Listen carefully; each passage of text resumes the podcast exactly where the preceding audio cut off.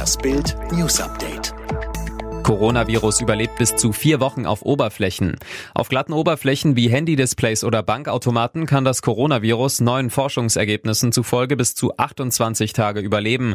Das geht aus einer Studie der australischen Wissenschaftsbehörde hervor. Das Experiment wurde im Dunkeln durchgeführt. Die Forschung habe bereits gezeigt, dass Sonnenlicht das Virus schnell abtöten könne, hieß es weiter.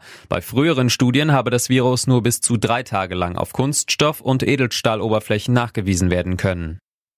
Schwere Fehler beim Corona-Krisenmanagement in Ischgl. Sieben Monate nach dem umstrittenen Corona-Krisenmanagement im österreichischen Ischgl wurde jetzt Bilanz gezogen. Das Urteil ist eindeutig. Nach Darstellung der Expertenkommission sind im Krisenmanagement schwere Fehler passiert. So sei der Betrieb der Skibusse und der Seilbahnen einen Tag später als erforderlich eingestellt worden, sagte der Kommissionsvorsitzende Ronald Rohrer in Innsbruck. Wirtschaftsnobelpreis für Väter der Auktionstheorie.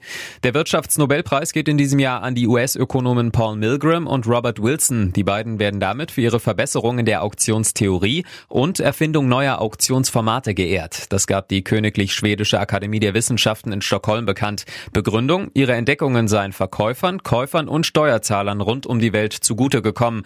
Die von ihnen entwickelten Auktionsformate seien bei der Versteigerung von Radiofrequenzen, Fischereiquoten und Landeslots an Flughäfen genutzt worden.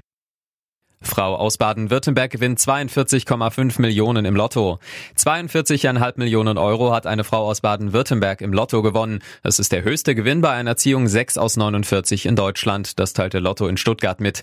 Die Glückszahlen der Tipperin waren die 4, 8, 16, 22, 28 und 33. Die Superzahl war die 6. Mit dieser Kombination war sie in Deutschland die einzige. Die Wahrscheinlichkeit auf den Volltreffer lag bei 1 zu 140 Millionen. Das Geld wird in den kommenden Tagen überwiesen. Der bisherige 6 aus 49 Rekord lag bei rund 37,7 Millionen Euro und ging nach NRW. Gerichtszoff um Zweiohrküken. Drehbuchautorin Annika Decker klagt vor dem Landgericht Berlin gegen Till Schweigers Produktionsfirma Barefoot Films sowie Warner Brothers Entertainment.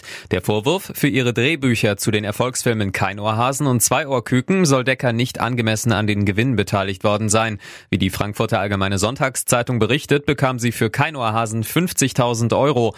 Die Liebeskomödie spielte laut Klageschrift aber alleine im Kino rund 70 Millionen Euro ein. Hinzu kommen DVDs, Streaming- und Pay-TV-Einnahmen in Millionenhöhe. Für Decker ein Unding. Sie stemmt sich gegen die männlichen Filmemacher. Die Autorin fühlt sich über die genauen Umsätze im Unklaren gelassen.